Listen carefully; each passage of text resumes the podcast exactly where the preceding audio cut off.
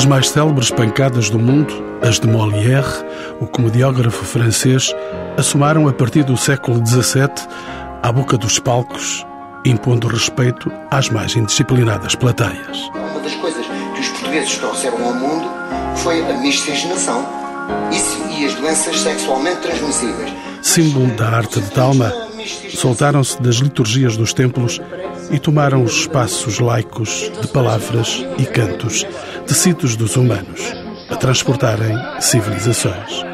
Dos teatros históricos aos teatros à italiana, dos teatrinhos aos teatros circo, dos cineteatros aos centros culturais, do São Carlos ao Sá de Miranda de Viana do Castelo, do Coliseu Miquelense ao Carlos Alberto do Porto, do Teatro Azul de Almada ao Pax Júlia de Beja, do Auditório Olga Cadaval de Sintra ao Teatro Municipal de Faro, do Cineteatro Avenida de Aveiro ao Centro de Artes do Espetáculo de Porto Alegre. Não tenho a tua cultura geral. É pena, é pena. Mais de dois séculos de património teatral construído pelo corpo do país, agora atravessado pelo saber dos convidados dos encontros com o património.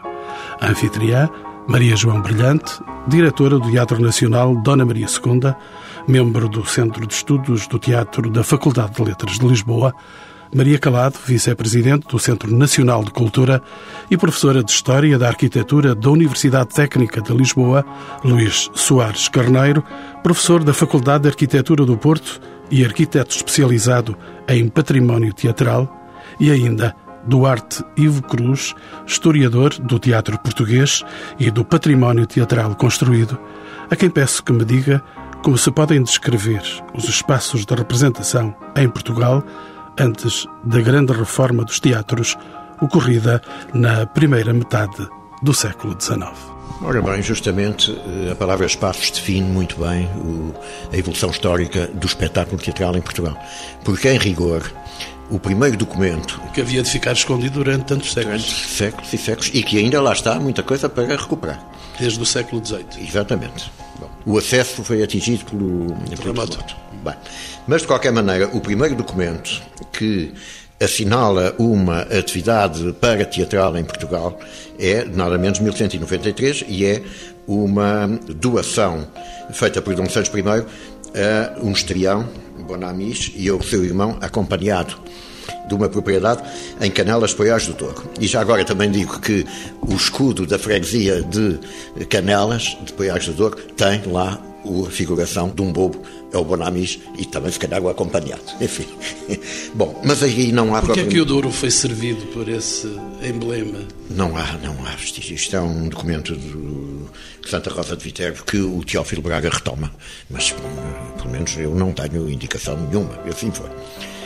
Agora, se nós lermos a literatura dramática portuguesa já, digamos, consagrada e publicada, desde mesmo antes do Gil Vicente, encontramos locais de espetáculo, e do Gil Vicente, com o espetáculo na Câmara de, do Nascimento de Dom João III, no convento de Enxabregas, alto feito para a Sereníssima Senhora Dona Leonor, muito eh, ilustre rainha, não sei quem, não sei quem, Enxabregas, enfim, em Évora, no convento, enfim, eram espaços de espetáculo. O Alto Rei Seleuco em casa de Estácio da Fonseca. Portanto, foi representado em casa do Estácio da Fonseca. Bom, o Rui Pina fala numa sala de madeira, volta de 1490, onde fizeram uns altos e umas coisas. Agora, espaços, os colégios dos jesuítas, espaços propriamente ditos, aparecem com os espanhóis. Com um empresário que veio com a corte filipina, Fernão Dias de la Torre, que em 1419 lançou a tradição dos pátios castelhanos, Bom, e estavam todos aqui muito perto, porque isto é um local de tradição de espetáculos.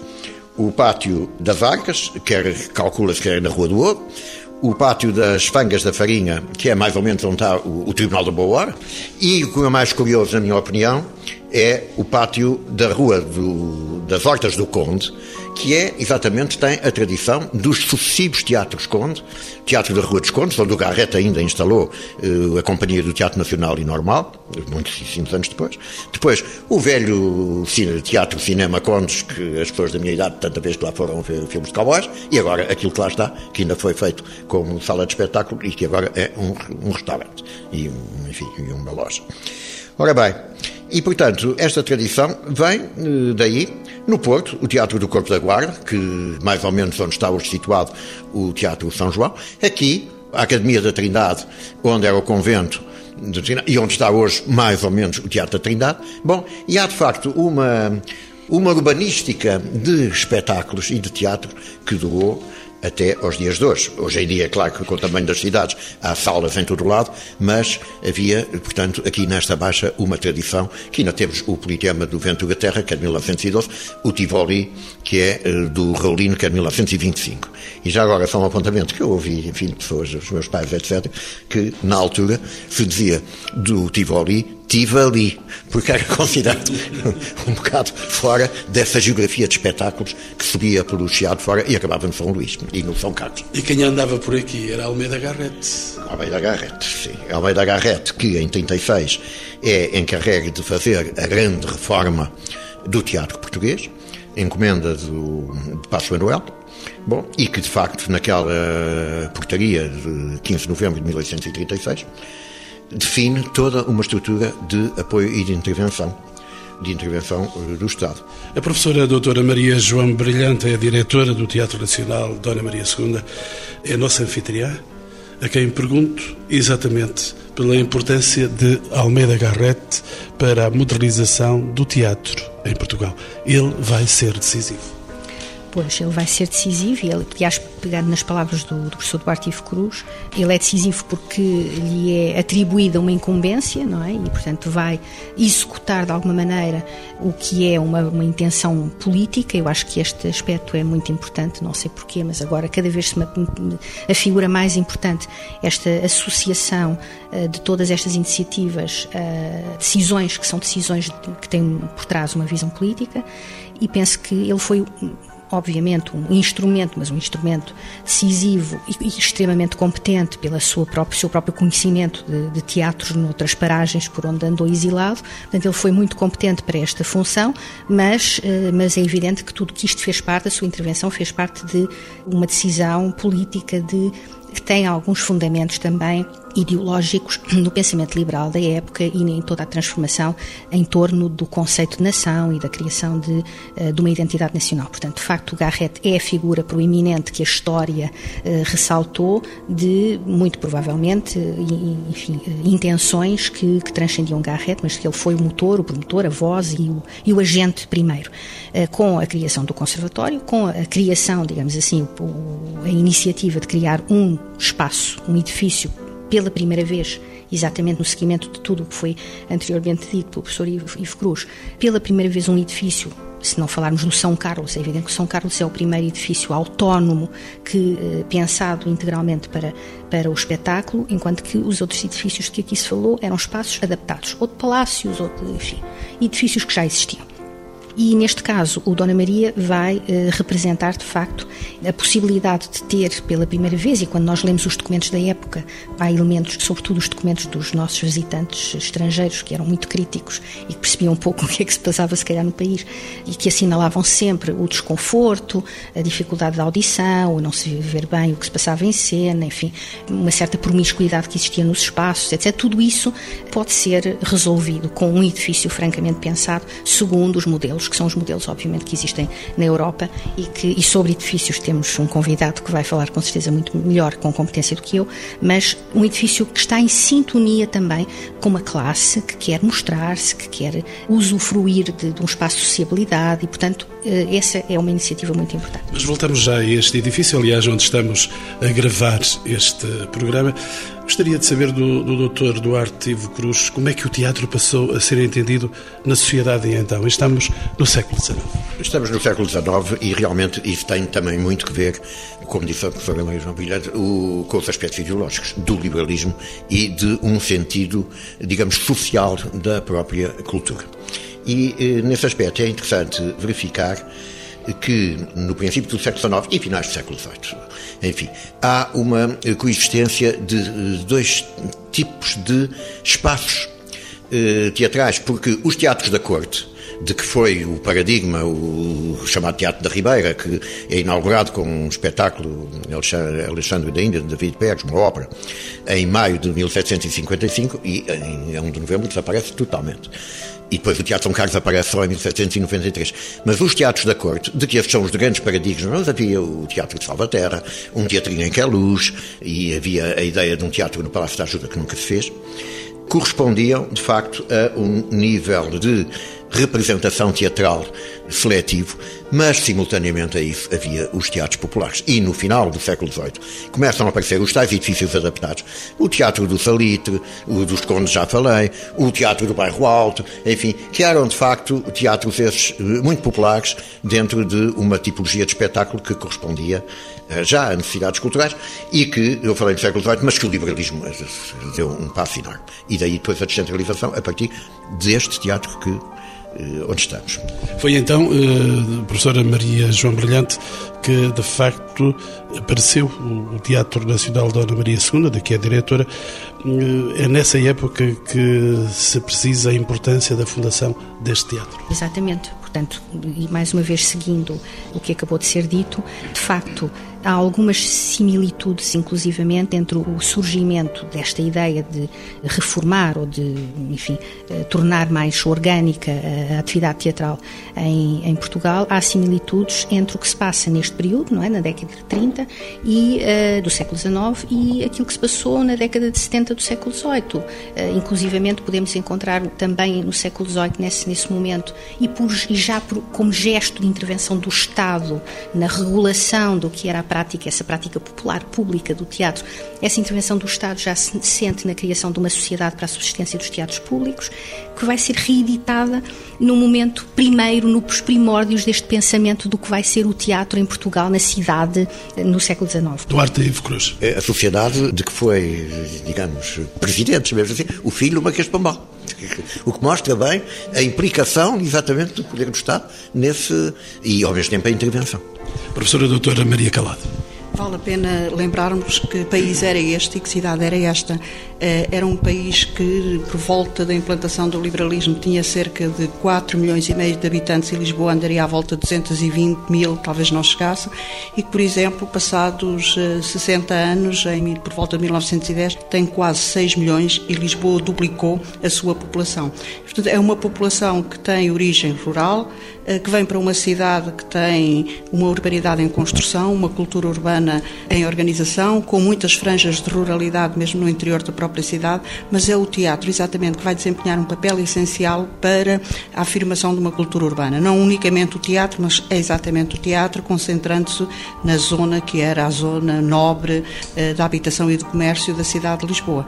Também esta realidade urbana nos leva a pensar a importância que teve o teatro, porque, por exemplo, em 1910, só 20% da população portuguesa vivia em cidades com mais de 10 mil habitantes e dessa população, quase toda ela, a maioria estava concentrada em Lisboa. O Porto virá a ter um desenvolvimento muito mais tarde. E há também uma importância, a partir do liberalismo e da regeneração, nas pequenas cidades e vilas de províncias, capitais de distrito e algumas outras cidades e vilas do litoral, ligados a uma burguesia urbana que se vai implantando, a burguesia de serviço, a burguesia ligada, portanto, serão o ensino, eh, há alguns projetos de escola, a habitação do professor, pequeno teatro, que os alunos das academias começam a ensaiar, portanto, há toda uma um desenvolvimento real e depois há um pensamento, de facto, político e ideológico que se articula neste reforço de uma burguesia, que vem, de facto, da tradição da burguesia comercial pombalina e depois de uma burguesia já ligada a uma atividade de serviços e primeira indústria na, na cidade liberal. Professora Maria João Brilhante. Só acrescentar que, de facto, é também no momento em que o Teatro Nacional surge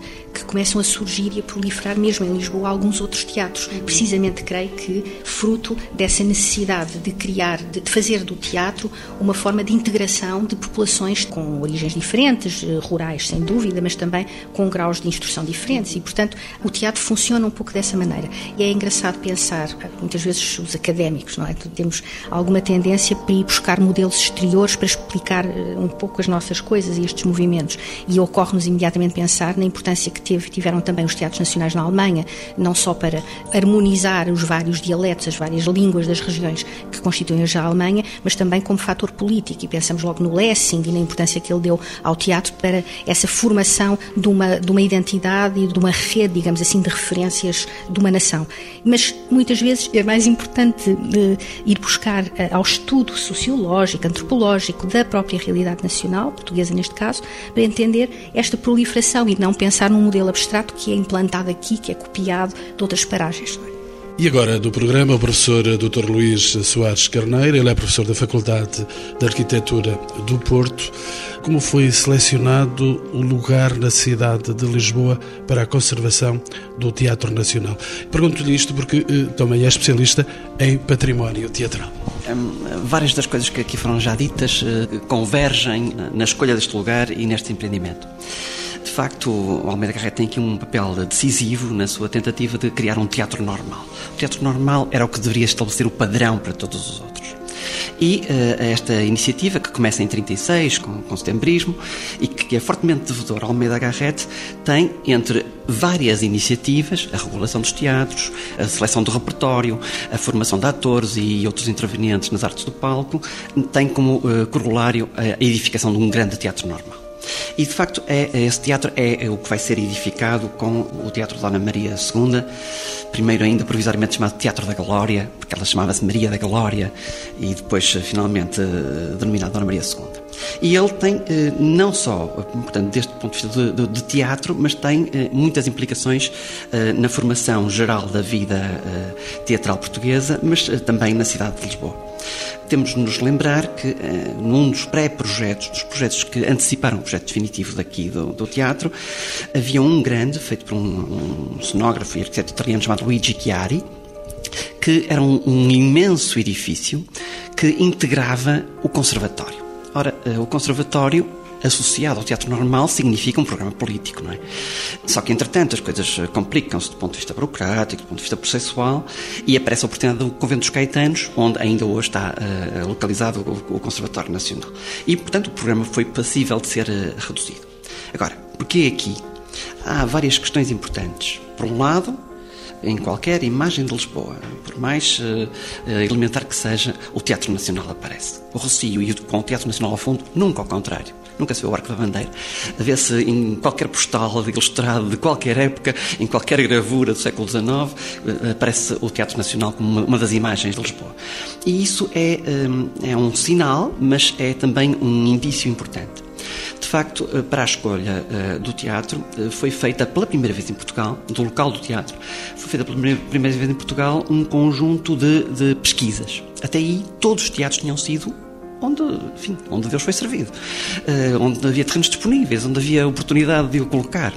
Assim foi com São Carlos, assim foi com a Ópera do Tejo, no, no, junto ao Palácio do, do, do, Real, assim foi com todos os outros teatros mais periféricos, o, o Contes, já nas hortas, na zona das hortas, ou o salitre, enfim, o, o, o, teatro do bairro Alto é um bocadinho diferente, mas estão de algum modo nas, nas franjas das cidades, onde os terrenos são mais baratos, onde há possibilidade de os fazer, e portanto são razões de circunstância que determinam essa localização. Ora, no teatro de Dona Maria II acontece pela primeira vez uma intencionalidade da sua localização.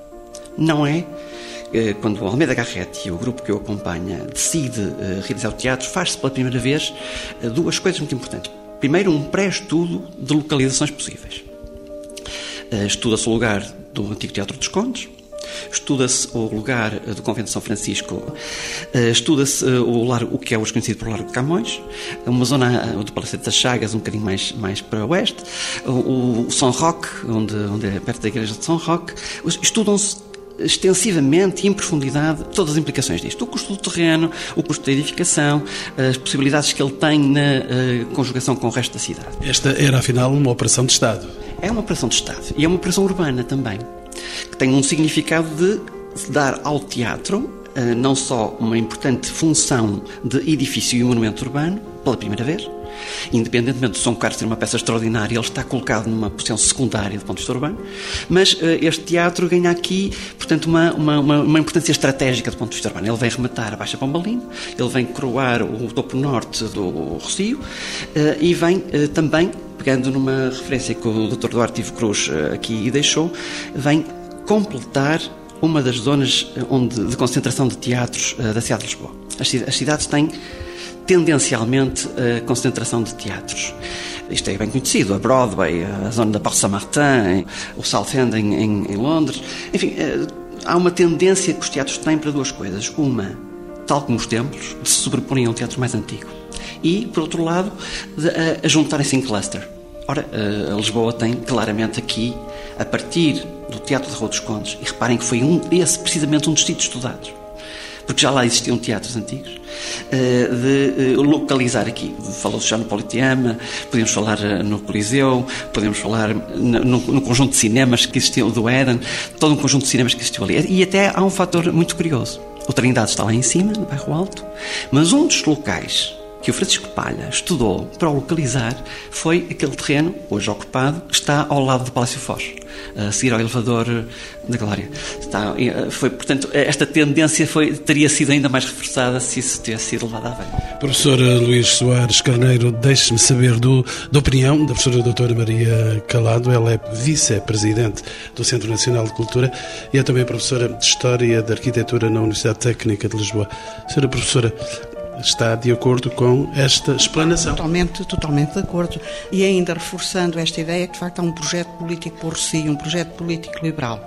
O Rocio será a Praça Liberal, é a praça onde se vai fazer a grande operação da construção do teatro, como foi referido, mas é a praça onde se vai colocar o monumento ao Dom Pedro IV. E o Dom Pedro IV é exatamente o símbolo dos novos tempos que se querem que celebrar e promover e é a praça que vai ser contraposta ao Terreiro do Passo, chamado Praça do Comércio, mas que na, na, expressão dos lisboetas continuava sempre a ser o Terreiro do Passo de uma monarquia que já não era absoluta, era constitucional, mas continuava a manter-se. E há no liberalismo português toda uma tendência, uma base republicanista que vai uh, começar a emergir. E há de facto um projeto de representação desse poder neste espaço, nesta praça, que ganha a configuração de espaço de praça, como disse o professor Luís Soares Carneiro, com esta implantação com esta grande fachada que é monumental e que é muito interessante porque há um, um modelo italiano de certa maneira no teatro e nas outras duas entradas, mas esta fachada para o Rocio, que não é a principal em termos funcionais, é a mais importante em termos de cenografia urbana,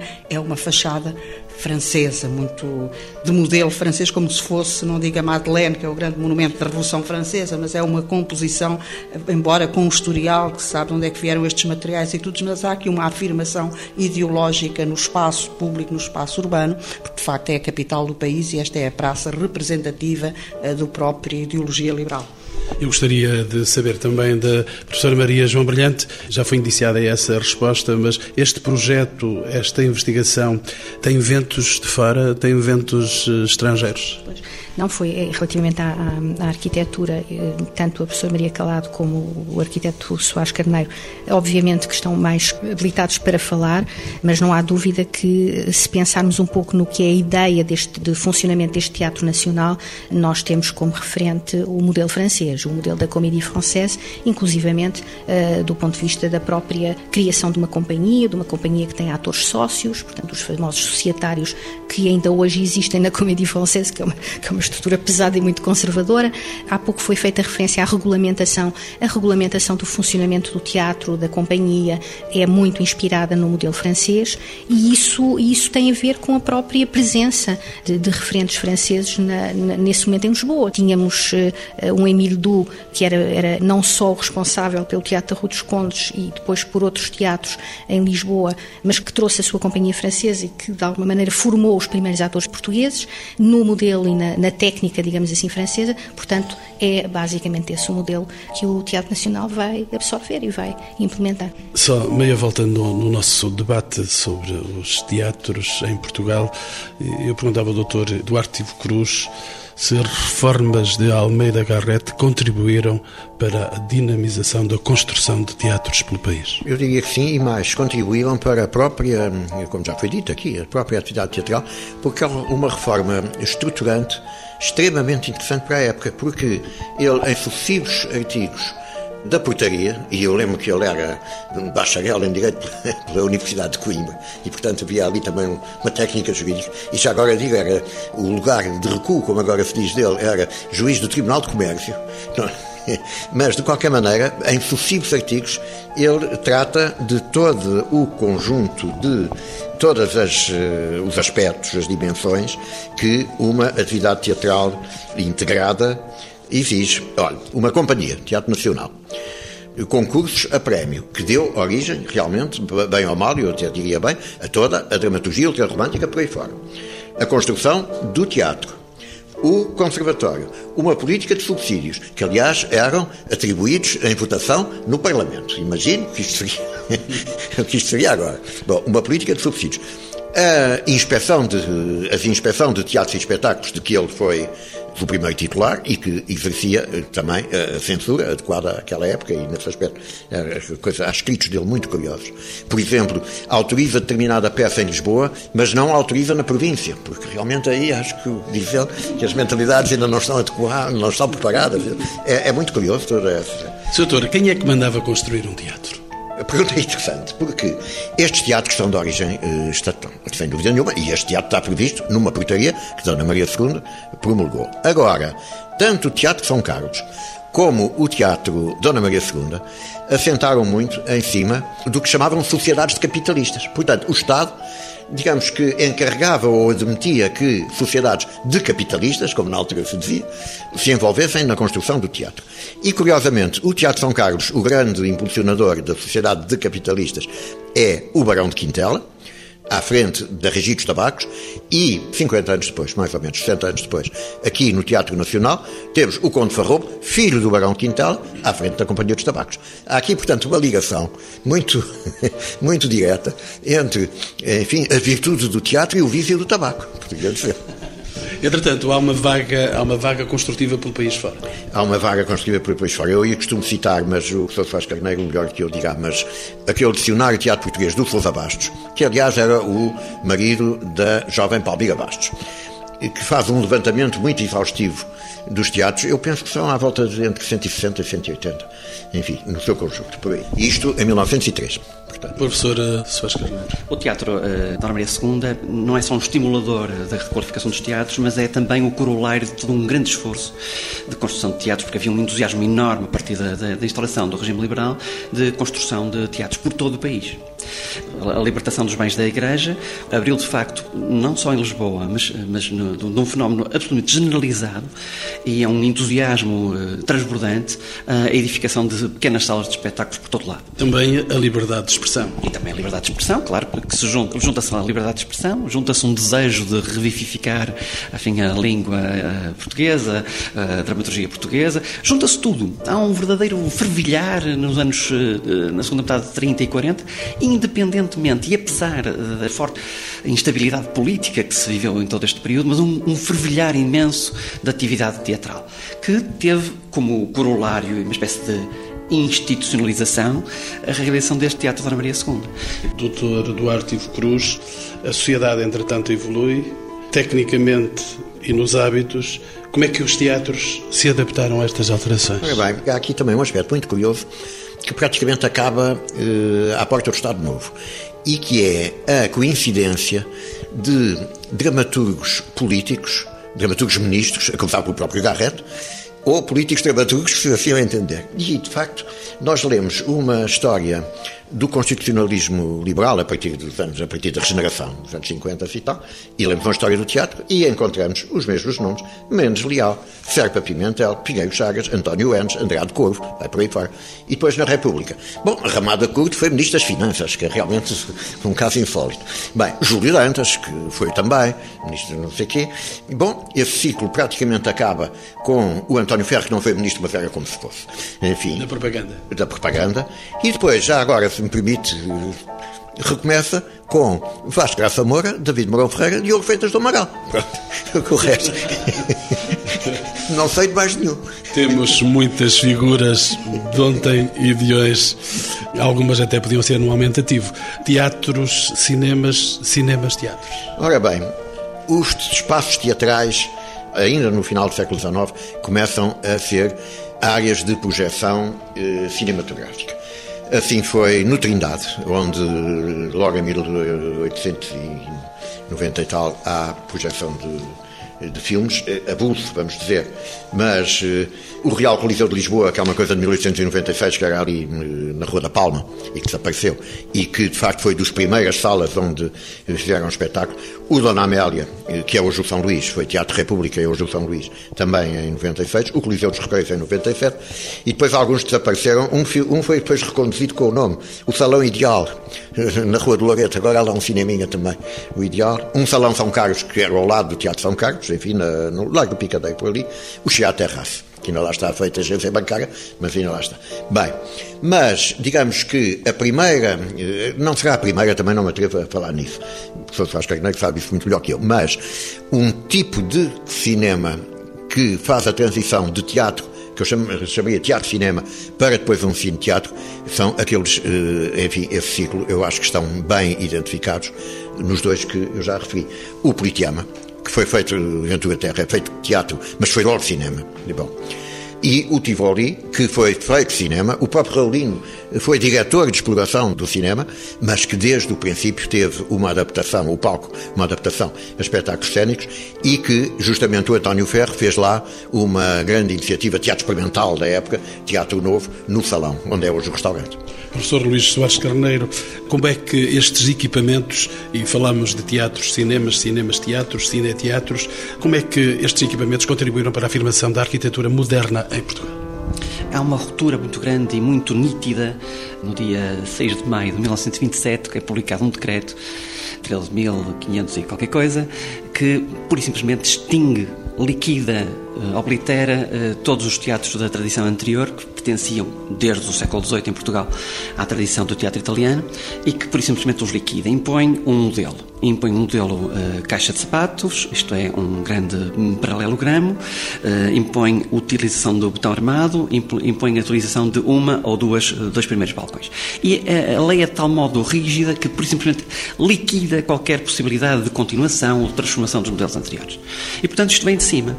E com este modelo imposto, o teatro rapidamente está em crise, porque tem dificuldade em adaptar-se a este tipo de espaços, ainda que nos primeiros anos ainda se mantenha um palco substancial, mas com o sucesso avassalador do cinema vai rapidamente reduzir-se. E o que muitas vezes chamamos de cineteatro, de facto, são cinemas que têm um resíduo de palco que era obrigatório por lei. Mesmo teatros absolutamente de raiz, estou a pensar, por exemplo, no São João do Porto, um grande teatro de raiz, pensado em 1910 pelo Marcos da Silva, inaugurado em 1920, em 1930 é transformada em São João Cine, ponto final. Mesmo o Tivoli tem um palco residual, quer dizer, e muitos outros não, nem sequer chegam a tê-lo. Portanto, significa que há aqui uma, uma mutação muito grande e que muda não só o programa, mas também vai ter repercussões uh, na linguagem. Professora Maria Calado, estamos então às portas do declínio do teatro em Portugal? Nós estamos, mas deste, nesta perspectiva, e reforçando o que disse aqui o arquiteto, eu acho que o cinema, que é tomado como um, modelo de uma sociedade nova, de um homem novo, vem aqui conjugar-se com o aparecimento desse teatro. Isso aparece exatamente com o cinema sonoro. E é muito interessante, porque, por exemplo, em Lisboa, quando uh, um benemérito do bairro da Graça, o Agapito Serra Fernandes, manda fazer o Cine Royal, ele chega a pensar mandá-lo fazer para teatro e depois é muito mais moderno mandar fazer para cinema e vai o Presidente da República inaugurar com o primeiro filme sonoro ali uh, exibido. E, por outro lado, os arquitetos modernos gostam do cinema. O cinema é considerado exatamente a arte do espaço, do tempo, do movimento, da modernidade. Cassiano Branco sabemos como se batia pelo cinema e considerava o cinema importante. Fernando Silva uh, e o São Jorge, como é assumido ali o primeiro cinema que, em termos urbanos, tem o, o ecrã na fachada, não é? Poderíamos dizer que o cinema se transforma num mal da fita para os teatros? Para os teatros, segundo este modelo, sim, segundo para o teatro, sim, para, com, certeza, seguramente, mas para a arquitetura moderna, ele, estas mudanças são um estímulo. E nós vamos ver a proliferação de modelos da arquitetura modernista e, sobretudo, depois da arquitetura moderna por esse país fora. Eu estou a lembrar-me uh, de um cinema em Mangualde, que penso que é do Coelho do Amaral, portanto, e muitos outros que têm, há peças de arquitetura moderna uh, que são, de facto, elogios à ao próprio cinema e que não estão consentâneos com a ideologia do Estado Novo, portanto, que são, de facto, isto é, tem sempre várias leituras. O teatro a segunda configuração e a estrutura espacial, o teatro à italiana, vai desaparecer, o cinema vai, vai ganhar, sem dúvida nenhuma. E nos encontros com o património, dificilmente poderíamos uh, ultrapassar uma questão que necessariamente poderá ser colocada deste modo. Entre 1997 e 1999, preparou-se no Ministério da Cultura, de Manuel Maria Carrilho, um programa inédito de recuperação dos cineteatros portugueses e foram muitos, doutor Duarte Ivo Cruz. Foram, foram realmente muitos e é interessante que, para além do cerca de 10 que constituíam, digamos, o primeiro núcleo da programação e que também se mistura com outro programa, digamos, sobreposto, chamado Rede dos Teatros Históricos, enfim, por arrasto trouxe um alargamento a outras salas de espetáculos que acabaram por constituir também uma rede de salas, de eh, rede de recintos de, de, teatros, rede municipal de espaços culturais. Portanto, mais abrangente, mas em qualquer caso, que sofreram eh, ou beneficiaram é, desse grande impulso. E o impulso estatal, municipal. Eh, bom, e já agora comunitário, porque foram buscar fundos comunitários. E há uma grande convergência entre esses três grandes níveis da, da administração e da, da gestão político-administrativa, no sentido de que, efetivamente, hoje há não só essa rede de edifícios recuperados, e muitos deles de grandes arquitetos, não é? que ainda estão aí, como a construção destes 5, 6, 7, 8, 9 grandes eh, teatros ou centros eh, de artes e de espetáculos e que nós encontramos agora pelo país fora e alguns em localidades eh, não muito grandes, não muito desenvolvidas, não muito populosas, mas que efetivamente têm ali um grande modelo de atividade cultural e um grande modelo de arquitetura moderna. E agora falemos da sua casa, professora Maria Calado. Como se pode caracterizar o programa de levantamento do património teatral que o Centro Nacional de Cultura está a realizar? É um programa que é sobretudo liderado aqui pelo Dr. Ivo Cruz, portanto, para nós é uma vantagem tê-lo com esta atividade enorme o estudo, a edição e a ação, portanto, conjunta para que este património possa ser conhecido, mas que possa também ser reutilizado. Portanto, o levantamento de todo este património para nós é importante. Nós temos este, temos este tipo eh, de edifícios e as suas memórias e todo o historial que lhe está associado, que tem uma identidade muito própria em termos programáticos, mas há outro tipo também de espaços similares, que são os espaços associativos, que são os pequenos teatros integrados em outras tipologias e outros complexos. Portanto, conhecer esta realidade é muitíssimo importante, ter a noção do que é a rede, a rede de equipamentos, sem dúvida nenhuma, e a sua modernização e, e, e o seu uso, também a rede patrimonial. A maior parte dos teatros, dos edifícios de teatros, não estão classificados. Não é importante que sejam classificados, mas isso significa que a sociedade lhes reconheceu um valor. Tirando os grandes teatros, eles não estão classificados, ou se estão, é com uma categoria intermédia. Essa classificação também não deve ser eh, impeditiva da sua modernização, porque dentro das recentes convenções e, e documentos internacionais e, e normativas é-nos dito exatamente que o património só é importante quando ele é usado e quando ele é apropriado em termos físicos, funcionais e em termos também simbólicos pela sociedade contemporânea. Portanto, a nossa preocupação é exatamente preservar e usar estes espaços. Há espaços notáveis desde as diversas épocas e os diversos tipos, mesmo já quando se entrou em, em declínio Há alguns espaços teatrais, eu estou a lembrar-me do Vilaré, que está numa certa retoma. É um espaço interessante do ponto de vista arquitetónico. Eu lembro do Daciano da Costa, e, como designer de interiores e também de arquitetos importantes dos anos, dos anos 60, mas estou a lembrar-me também do trabalho dos artistas e artífices e cenógrafos no interior destes espaços e que são um património artístico notável, desde o Garcia de Rezende em Évora, ou o Teatro de Braga, a todo um conjunto de artistas que nós muitas vezes esquecemos conhecemos eh, e que tiveram importância como entalhadores, como decoradores, como pintores eh, e que nos dão uma riqueza patrimonial muito importante. Não esquecendo ainda que há um património artístico móvel, de cenários, de desenhos, que é importantíssimo preservar e que o Teatro São Carlos tem algum património desse associado, mas é muitíssimo importante, até porque muitos desses elementos não são apenas testemunhos daquela história muito própria, mas foram veículos importantes para influenciar a própria arquitetura e as artes, quer no período romântico, dos revivalismos, quer no período mais eclético, um certo cosmopolitismo, quer depois mesmo já do, do período moderno. E nessa linha eu pergunto à professora Maria João Brilhante, que é dona desta brilhante casa, senhora professora, como é que procura hoje o equilíbrio entre a memória e a criação? É evidente que um teatro nacional com a história que o Teatro Nacional Dona Maria II tem precisa e, deve a todo o custo prosseguir a sua atividade. E é pela atividade, é por aquilo que é possível fazer com esse património que é material e imaterial do teatro e que é constituído quer pelos artesãos, eh, quer pelos artistas, quer pelos técnicos que aqui eh, laboram e os que aqui passam. E, portanto, deve ser nos tempos de hoje um teatro um pouco diferente na sua estrutura daquilo que foi, enfim, pelo menos até a sua reinauguração em 78 a, e, e nos primeiros tempos a, conservou essa memória de um teatro com uma companhia estável, com todas as, as profissões do teatro associadas. Hoje já é muito difícil que, esse, que um teatro nacional funcione dessa maneira, excetuarmos a famosa Comédie Française que eu falava há pouco, mas deve continuar a ser, deve continuar a promover essa ideia de um teatro normal, quer dizer, de um teatro que é um padrão de referência e de de transmissão de uma memória artística cultural.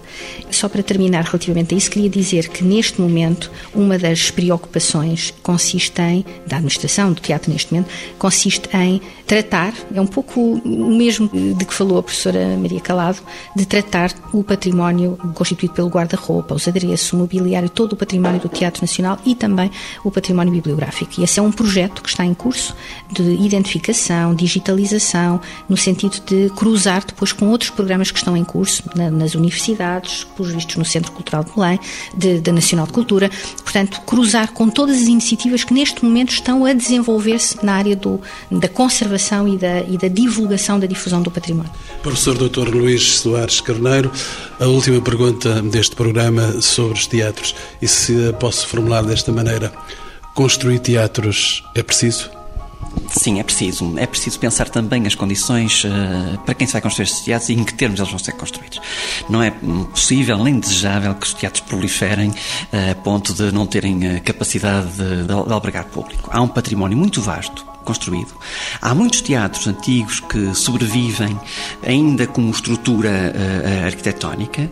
Não há, obviamente, nem necessidade, nem interesse em os recuperar a todos como espaços teatrais, mas eles são espaços muito interessantes e muito marcados que podem ter usos diversíssimos. Estou a pensar, por exemplo, no, no, Teatro Antigo de Porto Alegre, que é um dos três ou quatro mais antigos de Portugal sobreviventes, que está entregue a uma, suponho uma associação desportiva, mas cuja estrutura da sala, com belas pinturas do Bem-vindo Ceia e outras coisas assim, que eh, pode ter usos diversíssimos. Ele é uma peça importante na história dos teatros portugueses. Não tem de ser usado como teatro. É, é evidente porque um teatro, neste momento, é uma peça muito complicada do ponto de vista técnico, com muitas exigências de pessoal, de, de, de maquinaria, de custos associados a isso e que tem que ter, portanto, uma, uma atividade para ser rentável, para ser importante, para ser interessante, para ser útil, tem de ter uma atividade muito regular. Não há, obviamente, para todos os edifícios ainda existentes, capacidade disso, nem há interesse. Mas importa preservá-los enquanto estruturas. Uh, muitos deles têm, utiliza uh, da mesma maneira que houve igrejas foram transformadas em teatros, admito que possam ser retransformados em, em igrejas, mantendo algumas das, das coisas de teatro. Uh, havia ainda há poucos anos em Ilhavo uma, um antigo teatro que era uma drogaria, onde as pás e os, os ancinhos se guardavam nos, nos, espaços dos camarotes. E, portanto, há toda uma, uma, uma, uma possibilidade inteligente de reutilização dos espaços sem os destruir. Pequenas galerias de arte, livrarias, concertos, enfim, atividades locais que permitem preservar os espaços sem perder a memória. Uma das coisas que os portugueses trouxeram foi, foi a miscigenação e as doenças sexualmente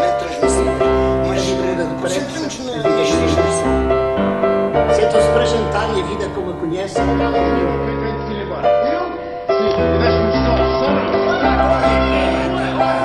Não conhece a Galagueca, o gajo, o gajo Não conhece as mídias, não conhece, não tem a tua cultura geral. Pena, pena. Ah, o capitão, o caneca. Mas pronto, deixa lá. toda a gente, não. Agora escusam-se estar assim a dar parte fraca à frente de toda a gente. Eu dou o que me apetecer.